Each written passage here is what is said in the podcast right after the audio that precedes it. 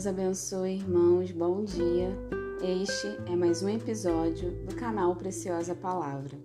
A reflexão de hoje, ela está no livro de Números, capítulo 13, versículo 2, e diz assim: Vou ler do 1 ao 2.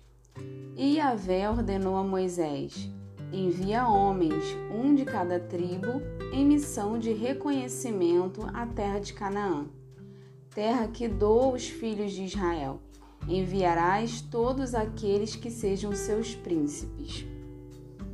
Todos conhecem, né? Assim, uma grande parte, né? Já ouviu falar desse contexto aqui da missão de reconhecimento da terra de Canaã. Foram enviados 12 espias, né? De acordo com cada tribo de Israel.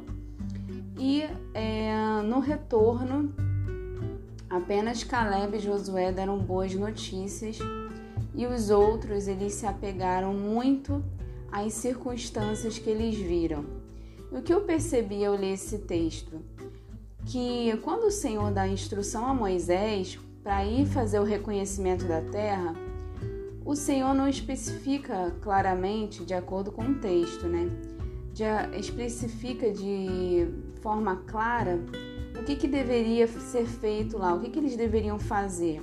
Eles deveriam olhar o que quando eles fossem lá? Mas isso é dado por Moisés. Moisés especifica e ele disse que era para observar a terra, se o povo era forte e fraco, se era escasso ou numeroso, se a terra era boa ou ruim, se as cidades eram fortes, se o solo era fértil ou se era pobre. E ele envia esse povo para fazer essa missão. Só que a gente não sabe o objetivo certo aqui de Moisés em fazer todas essas instruções. Talvez, como Deus tinha garantido a Moisés que ia dar a terra, talvez Moisés havia pensado: nossa, a terra vai estar tá top, vai estar tá livre, vai ter pouco povo lá, a terra vai ser boa, a terra vai ser fértil, as cidades não vão ser muito fortificadas, vai ser fácil conquistar, a gente vai subir. E fazendo essa observação, o povo com certeza vai trazer uma boa notícia. Talvez esse tenha sido o pensamento de Moisés. A gente não sabe, né? O texto não deixa claro. Eu tô confabulando aqui. Só que acabou que olhar a terra, os seus habitantes, se ela era fortificada ou não, acabou sendo um tiro no pé, porque o povo se apegou demais às circunstâncias. O povo deixou de lado o que havia de bom na terra e olhou só o que era difícil. E aí você me pergunta: e aí, Luciano, o que isso tem a ver comigo? Porque muitas vezes, quando Deus nos promete algo, quando Deus fala que vai acontecer algo na nossa vida, a gente olha as circunstâncias e a gente fala: nossa, é difícil demais. E aí chega um dado momento que a gente deixa de acreditar por causa das dificuldades. Mas pensa comigo uma coisa: se o que o Senhor prometeu, se ele fosse fácil, você acha que havia necessidade dele prometer? Não. Se fosse fácil, ele simplesmente deixava que você resolve, deixava que você conquista, porque você teria capacidade de fazer. Mas quando ele promete algo, quando ele diz que vai fazer algo, é sempre algo que foge à nossa alçada, é algo que aos nossos olhos a gente olha e fala: não tenho capacidade de resolver isso não tenho capacidade de passar por isso, não tenho capacidade de chegar onde ele disse que eu ia chegar. Por quê? Quando ele promete, ele assume a responsabilidade. Ele diz para você: Eu vou fazer por você aquilo que você não consegue fazer por você.